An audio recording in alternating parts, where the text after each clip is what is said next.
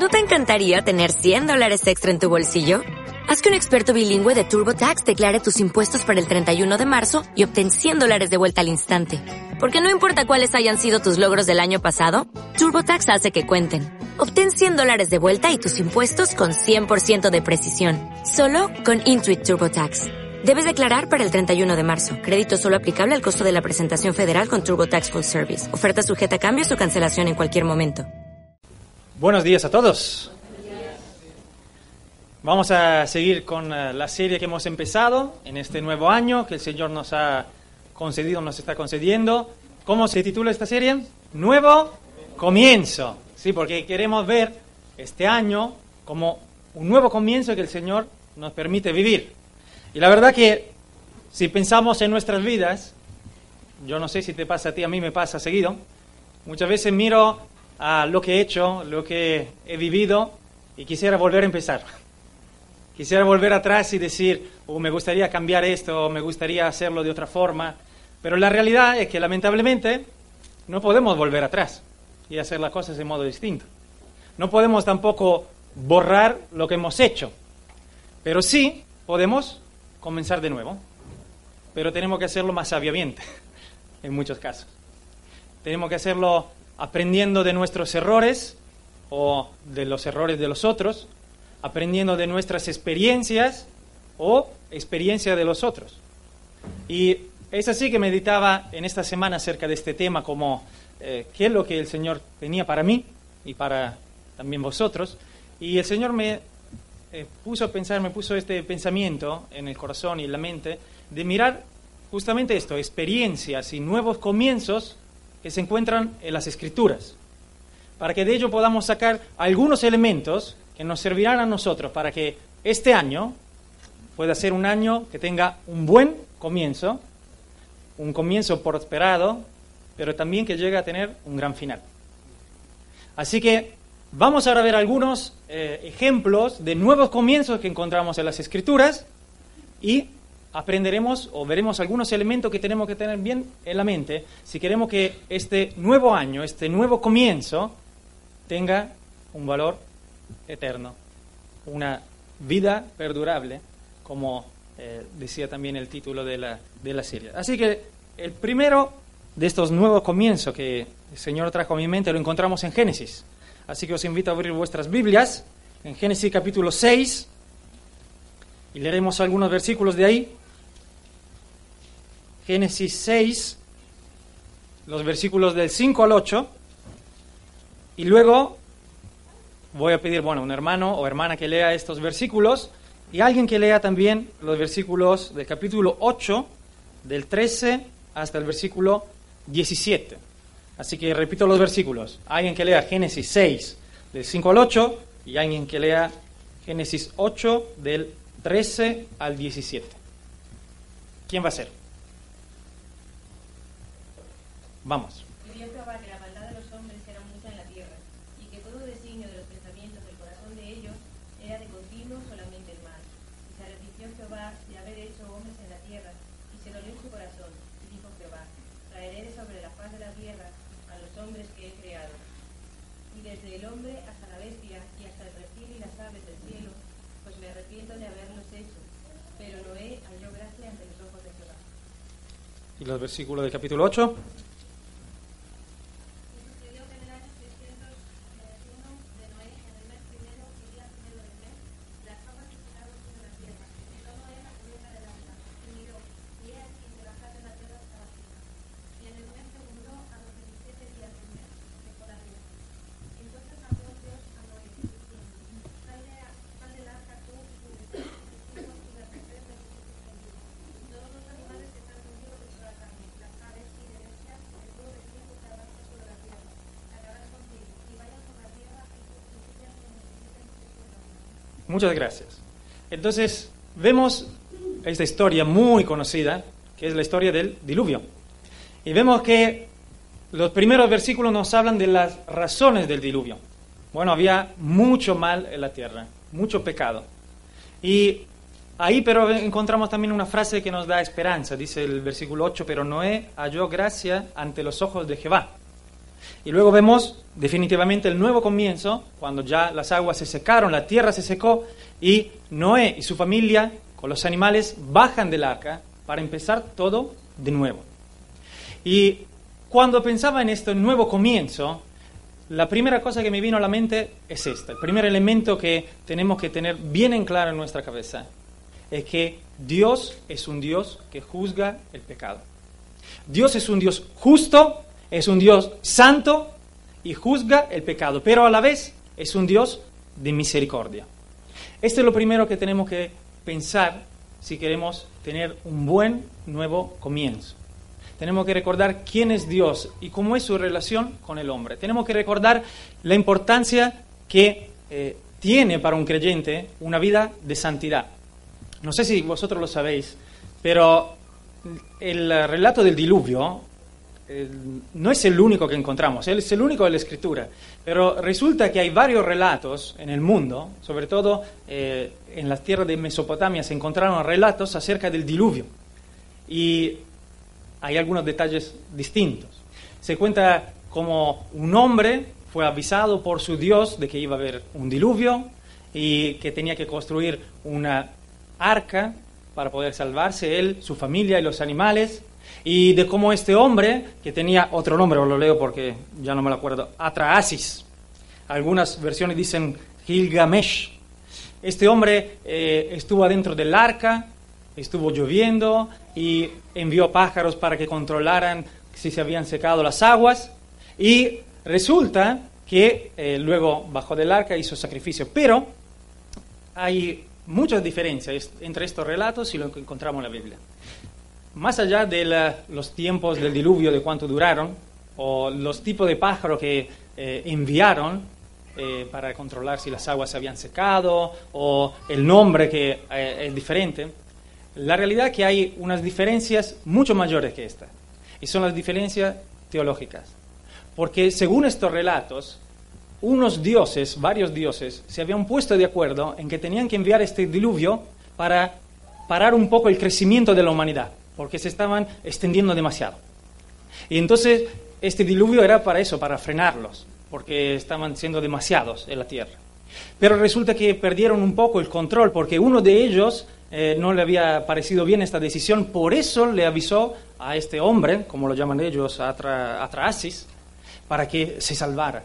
Y de repente parece que se le escapó un poco el control de la situación a estos dioses, porque ya como no había sacrificio, no tenían nada para comer y no podían parar el diluvio, así que de, repente cuando eh, se secaron las aguas vieron que alguien se había salvado y que cuando le hicieron sacrificio, ahí fueron todos a comer y satisfacieron su hambre. Pero, para evitar que se reprodujeran de nuevo, inventaron los abortos y pusieron enfermedades. Es interesante pensar en esto, porque la Biblia nos muestra un Dios completamente distinto de esto. Si pensamos en un nuevo comienzo, como lo describen estos relatos, sería un comienzo trágico. Pero la Biblia nos muestra un Dios que es un Dios de amor. Es un Dios que, a diferencia de esos dioses, tiene el control de la situación que la razón por la que envía el diluvio no es porque no quiere al hombre, sino porque no quiere el pecado. Y nos muestra un Dios misericordioso. ¿En qué vemos un Dios misericordioso en el relato del diluvio? Lo vemos en que Él da gracia, encuentra gracia en la persona de Noé y quiere salvarle a él y a su familia. Y Noé es considerado justo, se le llama justo, pero no porque él era sin pecado. No era justo no por las acciones que él cumplía, sino que las acciones eran la demostración de que él era un hombre justo. ¿Y justo en qué sentido? En el sentido de que creía en Dios. Donde había maldad por todos lados, donde todo el mundo se había alejado de Dios y estaba en rebeldía completa para con Dios. Él era el único que creía a Dios y le buscaba. Y Noé haya gracia en los ojos de Dios. Y Dios le hace esta misericordia de salvarle a él. Pero su misericordia se extiende a la humanidad, porque cuando Él está construyendo el arca, los hombres tienen tiempo de arrepentirse, pero no lo hacen. Y entonces Dios, que es misericordioso, pero también es justo, juzga el pecado. también vemos su misericordia no solo en la salvación de Noé y en la posibilidad que le dio a la humanidad, sino que la vemos también en el arco iris, en la promesa de Dios de que no iba a haber otro diluvio. Así que cuando pienso en un nuevo comienzo, tengo que pensar en el carácter de Dios. Esta mañana, escuchando al hermano Josué, en un momento estuvo hablando también de la grandeza, del Dios grande que tenemos. Y me gustó sentir también que se emocionaba mientras lo decía. Porque la verdad que cuando nosotros miramos a nuestra vida y pensamos en nuestro nuevo año, tenemos que focalizarnos en Dios. Esa es la cosa más importante. Ese es el primer elemento, recordar quién es Dios y su carácter. Eso nos ayudará a vivir un año distinto, un año de crecimiento, porque pensaremos en Él y rechazaremos el pecado. Pensaremos en Él y recordaremos cuánto nos ama. Recordaremos cuán grande es su misericordia para con nosotros, pecadores, que no merecemos nada, pero Él nos da su salvación. Él nos da una oportunidad más. Pero luego pienso también en Noé. Y pienso en un hombre que tuvo fe. Y si el primer elemento que tenemos que recordar es quién es Dios, un Dios justo que juzga el pecado y que nos tiene que ayudar a alejarnos del pecado y mirarle a Él, el segundo elemento es vivir por fe. No puede haber un nuevo comienzo si no vivimos por fe. La fe no es algo que tenemos que destinar a nuestro pasado, al momento de nuestra salvación, sino que es algo que tenemos que vivir todos los días. Noé vivió por fe. Noé le creyó a Dios y estuvo caminando con él. Y eso es lo que tenemos que hacer, nosotros también. Dice la palabra de Dios en Levítico 27, santificaos pues y sed santos, porque Jehová, yo, soy vuestro Dios. Así que el primer elemento, recordar a Dios y su santidad. Y vivamos nosotros también una vida de santidad, alejados del pecado. Pero lo segundo es vivir por fe, recordando el amor de Dios y disfrutando de su misericordia. Ahora vamos a ir a otro nuevo comienzo, que lo encontramos en el libro de Nehemías. Así que os invito a ir al libro de Nehemías. Nehemías capítulo 2.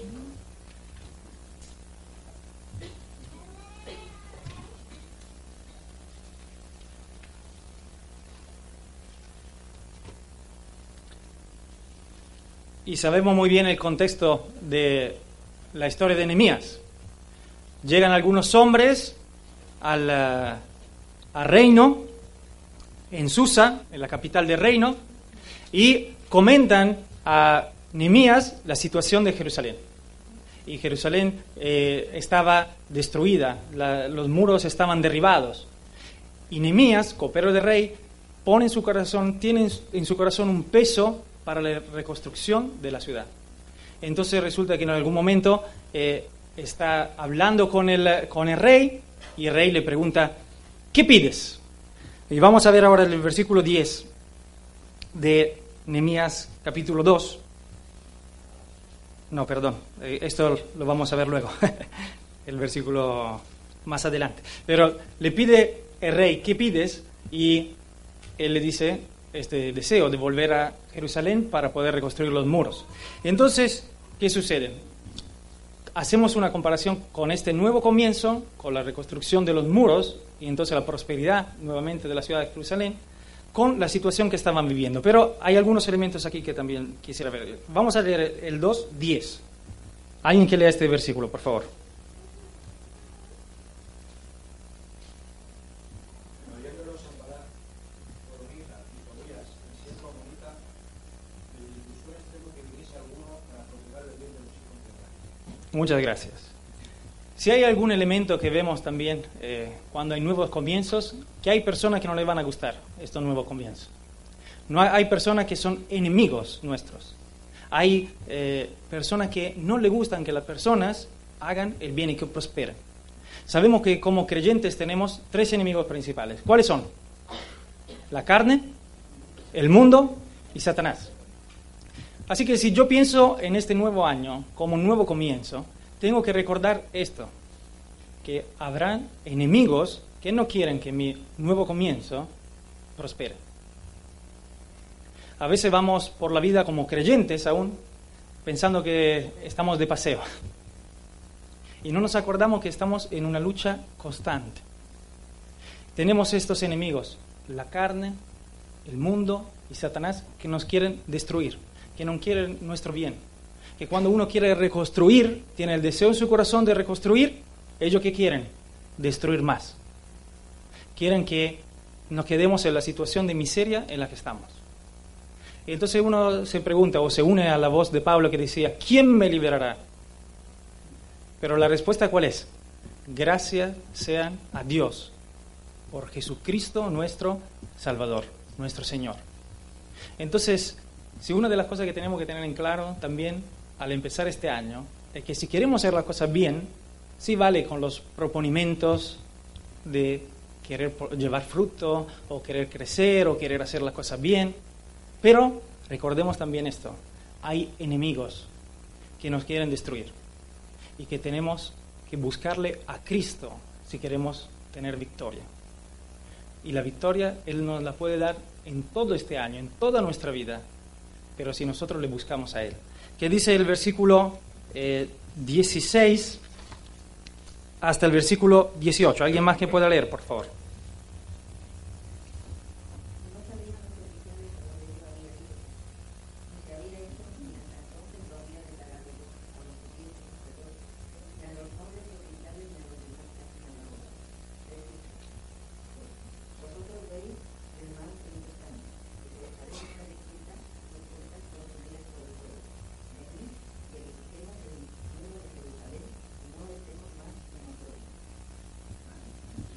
Hasta, sí, hasta el 18.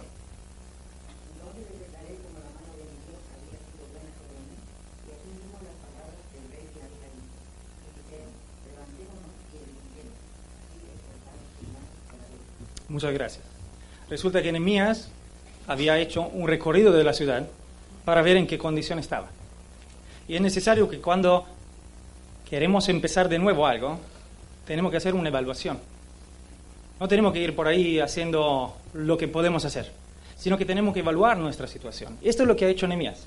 Él no fue ahí, bueno, vamos a ver lo que podemos hacer, sino que estuvo controlando, mirando, haciendo un plan y un proyecto. Y luego, ¿qué hace? Se lo comenta a las personas que ya vivían ahí. Y les dice también el bien que les había hecho el rey, proveyendo lo que necesitaban para reconstruir. Pero lo que me llama la atención es que Nehemías va a una ciudad donde ya había gente viviendo. Una ciudad en ruina. Y pienso cuántas veces nosotros vivimos con nuestras murallas derribadas, acostumbrados tal vez a la ruina. Y sin tener ni siquiera la intención de hacer algo. Y necesitamos de alguien que venga desde afuera y nos diga, mira, esto está mal. Y esto se podría reconstruir. Y eso te va a traer beneficios. Necesitamos a veces de personas que se acerquen y nos digan, hey, aquí las cosas no están bien. O que nos hagan una evaluación que nosotros mismos no podemos hacer. O no tenemos la fuerza para enfrentar. Yo pienso en, este nuevo año y digo, tal vez necesito evaluar mi vida para ver cuáles muros están derribados. Si hay puertas quemadas o piedras tiradas al suelo que están demostrando que en mi vida hay problemas. Y los muros nos hablan también de qué? De defensa, defensa contra el enemigo. Y pienso nosotros como creyentes que tenemos una defensa en nuestro escudo. ¿Quién es? Jesucristo. Dios en nuestro escudo, en nuestra defensa. Pero también nos ha dado una armadura que nosotros tenemos que ponernos. ¿Quién sabe de nosotros quién se está poniendo toda la armadura y quién no. Yo pienso en mi vida y digo, estoy poniéndome el yelmo de la salvación, estoy poniéndome el escudo de la fe, o todas las otras piezas que encontramos en Efesios capítulo 6, o simplemente estoy viviendo por ahí sin defensa y no me doy cuenta de cuántas, eh, cuántos peligros estoy corriendo por no prepararme contra el enemigo. Y entonces espero que este nuevo año, este nuevo comienzo, vaya bien, pero no me preparo para ello. O pienso que voy a ir bien y necesito tal vez de alguien que me diga, estas paredes están derribadas. Tal vez no sea eh, algo que tenga que ver con el pecado o con nuestra relación con Dios, de lo que ya hemos hablado, pero tal vez hay relaciones rotas, que son muros derribados en nuestra vida. Tal vez relaciones con nuestros parientes, marido y mujer, con hijos y padres, o tal vez con un hermano en la fe. Relaciones que la vemos que están derribadas, pero no hacemos nada para reconstruirlas. Y esta es una nueva oportunidad que el Señor nos da para poder reconstruir estas cosas. O tal vez sean nuestro rol en el cuerpo de Cristo, la iglesia. No estamos edificando nuestra vida y la vida de nuestros hermanos, porque tal vez ya entró en nuestra mente el pensamiento de, bueno, ya está, soy así, o no puedo hacer mucho más. Y entonces el Señor nos está diciendo, hijos, hay paredes derribadas, pero se pueden volver a edificar. Tenéis que volver a edificarla, porque os estoy dando otra oportunidad. Vamos ahora a leer los versículos 7 y 8 siempre del capítulo 2.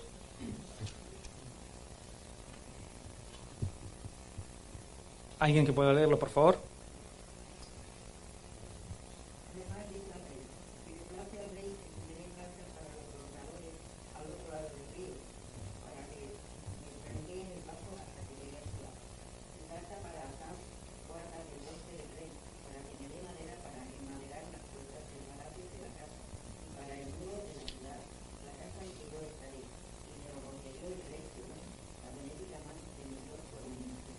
Muchas gracias. Me gusta mucho esa última frase.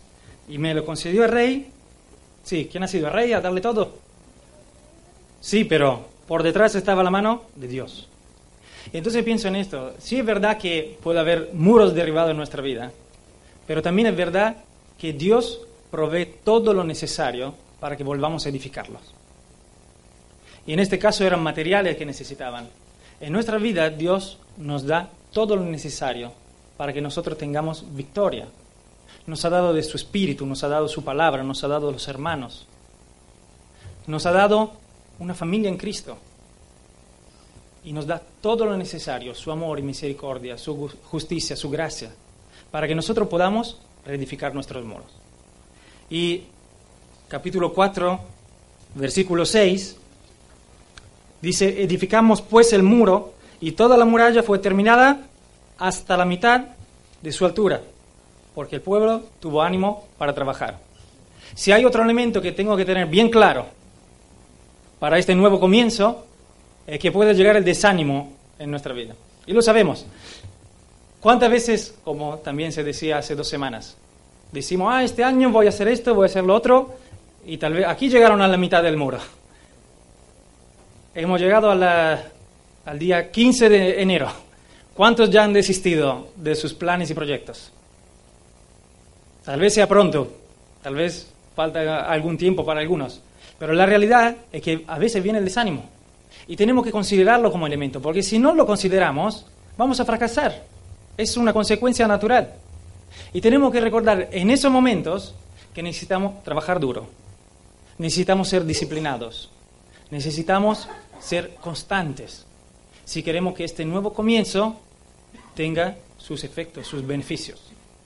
Así que si con el diluvio los elementos que el Señor quiere que tengamos en cuenta son, tenemos que vivir una vida de santidad, alejarnos del pecado, tenemos que vivir una vida de fe y buscar a Cristo, con Nehemías vemos que necesitamos evaluar nuestras vidas para ver cuáles son las murallas que están rotas y hacer un plan para reconstruirlas. Pero recordando también que hay enemigos que nos quieren destruir, que no quieren ver nuestra vida edificada en el Señor. Por otro lado, tenemos la ayuda de Dios. En uno de los coros que cantamos esta mañana se hablaba justamente de la batalla del creyente y de cómo Cristo nos da la victoria. Cristo está de nuestro lado para ayudarnos y para vencer, para volver a edificar esos muros que están derribados y Él nos da todo lo que necesitamos para que esto suceda. Luego, siguiendo en eh, la meditación de este tema, pensé en un salmo. En un salmo que hace referencia también a un nuevo comienzo que encontramos en la naturaleza. ¿Alguien piensa saber el salmo del que estoy hablando? Salmo 1. Vamos ahí. Y ahí me vais a decir, ah, ese sí. Salmo 1, los primeros tres versículos nada más. ¿Quién puede leer este salmo o decirlo de memoria tal vez? Ya hay mucho de memoria, ¿no? salmo 1. Bienaventurado el varón que no anduvo en consejo de malos, ni estuvo en camino de pecadores, ni en silla de escarnecedores se ha sentado, sino que la ley de Jehová está su delicia, y en su ley medita de día y de noche. Será como árbol plantado junto a corrientes de agua, que da su fruto en su tiempo, y su hoja no cae, y todo lo que hace prospera. Gracias. Esta es la imagen. Un nuevo comienzo que encontramos en la naturaleza es el de un árbol que a través de las estaciones pierde su hoja o vuelve a dar fruto. Ese es muy típico, lo vemos y lo tenemos muy claro en nuestra mente. Pero me gusta la imagen que se propone en este salmo, porque no sé vosotros, pero si os hacéis una imagen, yo me imagino ahí ese río con esa agua bien transparente, limpia, fresca, y este árbol ahí al lado, y si no lo habéis imaginado, imaginadlo ahora, con este césped bien verde, con los insectos, la mariposa que vuelan por ahí, y este árbol bien rico, fértil, con sus frutos bien grandes. ¿Por qué? Porque sus raíces están justo al lado del río y está recibiendo agua constantemente. Y entonces puede prosperar y puede dar su fruto, su hoja no cae. Así pensaremos tal vez en nuestra vida y deseamos que sea así. Pero para eso tenemos que ir al versículo 1. Primero examinar nuestros caminos. ¿Por dónde estamos yendo? ¿Por dónde van nuestros pasos? Y aquí dice, bienaventurado el varón que no anduvo en consejo de malos. Ahí el camino de pecadores, la silla de escarnecedores. Y recordamos la palabra del Señor Jesús que dice que vosotros sois de este mundo, pero no sois de este mundo. Estáis en el mundo, pero no sois del mundo. Y la verdad que lo que quiere decir también este salmo, no es que no tenemos que tener relación con los incrédulos, con los escarnecedores o con los malos, con los pecadores. De hecho, somos pecadores. Pero lo que no tenemos que tener es relación con lo que ellos hacen. Eso es lo que es importante. Así que nuestros caminos tienen que estar en los caminos, nuestros pasos tienen que estar en los caminos del Señor. Los consejos que tenemos que recibir son los consejos de Dios. La silla a la que nos tenemos que sentar es la silla que está frente a nuestro maestro para aprender de él. Y pensando en este árbol y pensando en nuestras vidas, tenemos que estar arraigados o, dicho de otra forma, permanecer en Cristo. Y si hay un elemento que tenemos que aprender de este salmo, de este nuevo comienzo que encontramos en este salmo, es que necesitamos absolutamente de la palabra de Dios. Y dice el versículo 3, el versículo 2, perdón, en la ley de Jehová está su delicia, y en su ley medita de día y de noche. Este meditar no es otra cosa que tener en la mente y en el corazón la palabra de Dios. Este meditar me habla de un susurrar. Es decir, tener en mis labios la palabra de Dios y repetirla constantemente. Y no dice simplemente meditarla de día y de noche. Dice que está ahí su delicia. A veces como cristianos vemos la palabra de Dios, el estudio, la meditación de la palabra de Dios como algo pesado, como algo que nos cuesta, pero la realidad es que nuestro corazón debería ser completamente distinto. Si queremos que nuestro comienzo sea un buen comienzo, necesitamos aprender a deleitarnos en la palabra de Dios. No hay otra forma. Esto es fundamental. Es la palabra que Dios nos ha dado para instruirnos, corregirnos, redarguirnos y prepararnos en toda buena obra. Así que nosotros necesitamos no solo meditarla, sino deleitarnos en ella. Que ella sea parte de nuestra vida, porque lo que uno tiene en la mente y repite y habla solo de eso, es algo que le gusta, es algo que disfruta. Cuando hablamos de algo, las mujeres cuando están en la rebaja eh, hablan solo de eso, o los hombres que hablan solo de fútbol, es porque les gusta o no. Así debería ser con la palabra de Dios. Deberíamos tenerla en nuestra mente y en nuestro corazón. Hablar de ella constantemente. ¿Por qué? Porque es lo que deleita nuestra alma. Este es un elemento fundamental. Recordar quién es Dios, alejarnos del pecado, ver cuáles son las murallas rotas en nuestra vida. Recordar que tenemos enemigos, pero alguien que nos ayuda y nos da todo lo necesario para tener victoria. Pero también esto, evaluar nuestros caminos y meditar y deleitarnos en la palabra de Dios. Si estos elementos están, sí que tendremos un buen comienzo, pero también tendremos un gran final. Y es necesario para nuestra vida. Y ahora vamos a leer en 1 Corintios capítulo 15, versículo 45, y alguien más que busque, por favor, Romanos 5, 16 y 17. 1 Corintios 15, versículo 45 y Romanos 5, 16 y 17. El que lo tenga que lo puede, lo puede leer. ¿eh? Así también está escrito, fue hecho el primer hombre Adán, alma viviente, el postrer Adán, espíritu vivificante. Y Romanos 5, Con el no no sucede como en el caso de aquel que uno se dejó, porque ciertamente el juicio vino a causa de un solo pecado, para condenación, pero el don vino a causa de muchas transgresiones, para la justificación. Pues si por la transgresión de uno solo reinó la muerte, mucho más reinarán en vida por uno solo, Jesucristo, el que recibe la abundancia de la gracia y el don de la justicia. Gracias. ¿Cuál es este nuevo comienzo? Bueno, cuando Adán lo había estropeado todo, llegó el postrer Adán, que nos da esperanza y vida. En Juan capítulo 3, cuando Jesús está hablando con Nicodemo, le habla de un nuevo comienzo. ¿Cómo lo llama? Nuevo nacimiento. Y esto es lo que ha sucedido en la vida de todo aquel que ha creído por fe en Jesús. Que ha entendido que es un pecador y le ha pedido a Jesús que limpie sus pecados. Que ha creído en su muerte y en su resurrección. Este es nuestro nuevo nacimiento, un nuevo comienzo para nuestras vidas. Pero qué importante es que nosotros podamos volver a recordar la grandeza de la salvación que tenemos. Si es que nos hemos un poco alejado del Señor, si es que vemos que hay paredes, muros derribados, si es que nuestro camino no son los de Dios, entonces es que nos hemos alejado del punto de partida, que es el Evangelio. Hemos eh, perdido el foco de nuestra salvación, del sacrificio de Cristo en la cruz, de la grandeza del milagro de Cristo de salvarnos. Y tenemos que volver a Él. Tenemos que recordarnos que el Evangelio es poder de Dios. Es esa dinamita de Dios. Y no se puede ver una vida apática, una vida indiferente, una vida lejos de Dios, si es que de verdad ha sido tocada por el Evangelio.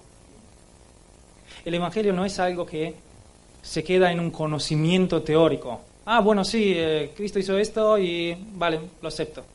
No, no es así. El Evangelio es algo que hemos recibido por fe, o que debemos recibir por fe. No es algo que tiene que ver con un conocimiento o una decisión nada más, aunque sí tiene que ver con ello. Pero no solo con ello, sino que involucra todo nuestro ser, nuestra voluntad, decisiones y emociones, todo. La fe no es algo teórico, es algo que hay que vivir. La fe no es algo que tiene que ver con una parte de nuestra vida, es algo que tiene que tocar cada rincón de ella. La fe no es algo que dices, hoy lo vivo, mañana no lo vivo. La fe es algo que tenemos que vivir cada día de nuestras vidas.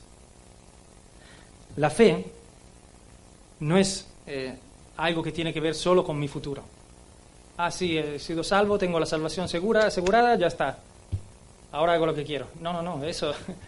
Hay dos cosas. O no has entendido bien y nunca has llegado a ser salvo, o te has alejado de la manera de pensar correcta y tiene que volver inmediatamente. Porque la fe es algo que tiene que ver con mi presente, hoy. La fe tiene que ver con el señorío de Cristo sobre mi vida. No puedo hacer lo que quiero. Esa es la realidad. Cristo, si Cristo es tu Señor, tiene que hacer lo que Él dice. Ya está. Él es quien marca cómo debemos vivir. No puedo vivir para mí mismo, ser egoísta. Y si no, mira la cruz de Cristo. Cristo no vivió para sí mismo. Se hizo hombre y entregó su vida para los demás. Y Él quiere que nosotros vivamos de la misma forma, para los demás. No podemos vivir nuestras vidas y despreocuparnos de los demás. Porque en eso se muestra el amor de Dios. Que Él dio su vida por la humanidad. Y así tenemos que mostrar el amor. No viviendo nuestras propias vidas aislados, sino vivir también para los demás.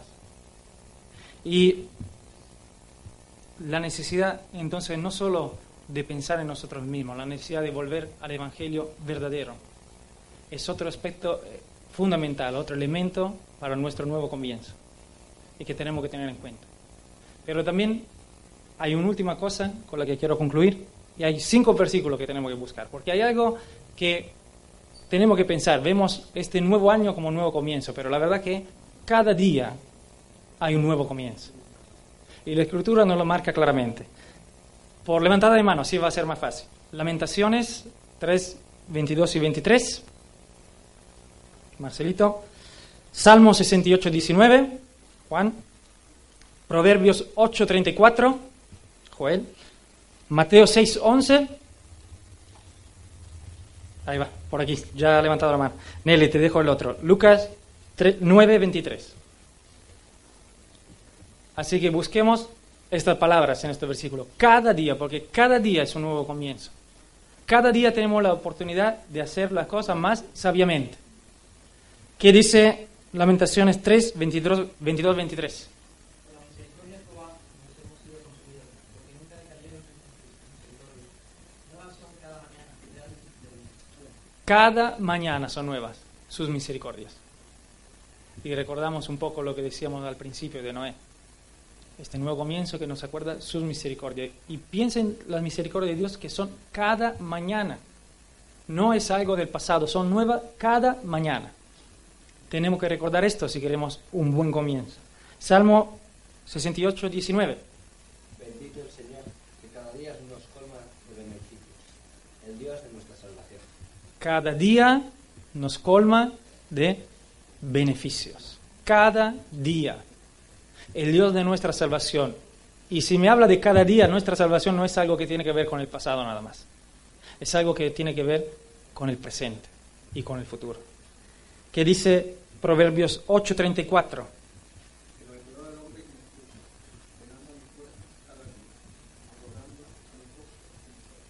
Velando a mis puertas cada día. ¿Quién está hablando? No, Joel, ¿eh? La sabiduría. Dios. Y la palabra, dicho de otra forma. Salmo 1 nos recordaba la importancia de meditar y deleitarnos en qué? En la palabra de Dios. Aquí nos lo recuerda nuevamente. Aguardar, velando sus puertas cada día. ¿Qué dice Mateo 6:11? El pan nuestro de cada día, hoy. Muy sencillo. Pero, ¿qué quiso decir Jesús con esto?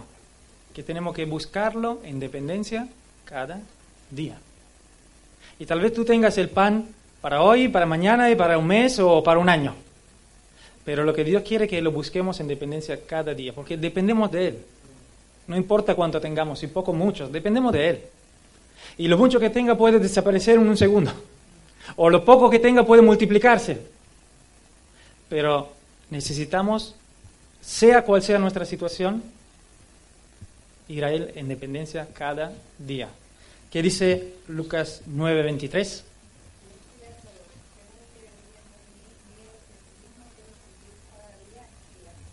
Niegues a sí mismo, tome su cruz cada día Y sígame, no se termina ahí, ¿eh? Y sígame.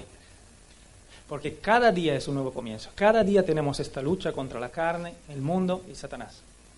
Cada día tenemos de nuestro lado, o estamos del lado de Dios, quien nos ayuda, nos colma de beneficios, nos renueva su misericordia cada mañana. Cada día podemos ir a la palabra de Dios y debemos ir a la palabra de Dios para alimentarnos como de esa fresca agua que toma el árbol que está cerca del río. ¿Para qué, pero? Para llevar fruto, para seguirle a Cristo, llevar fruto para su gloria.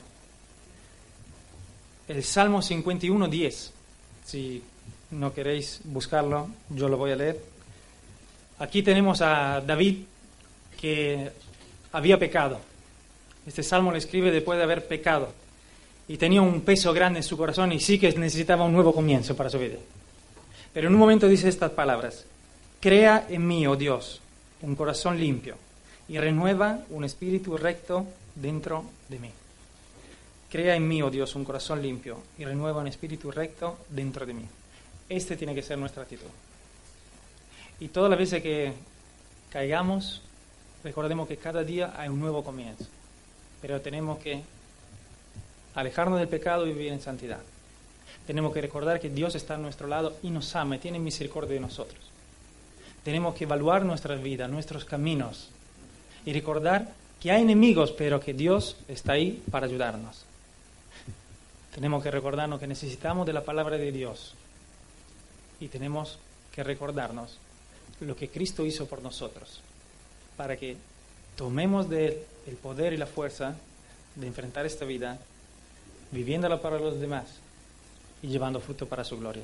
Que este sea nuestra actitud, nuestro corazón. Crea en mí, oh Dios, un corazón limpio en este año y renueva un espíritu recto dentro de mí. Que Dios bendiga su palabra.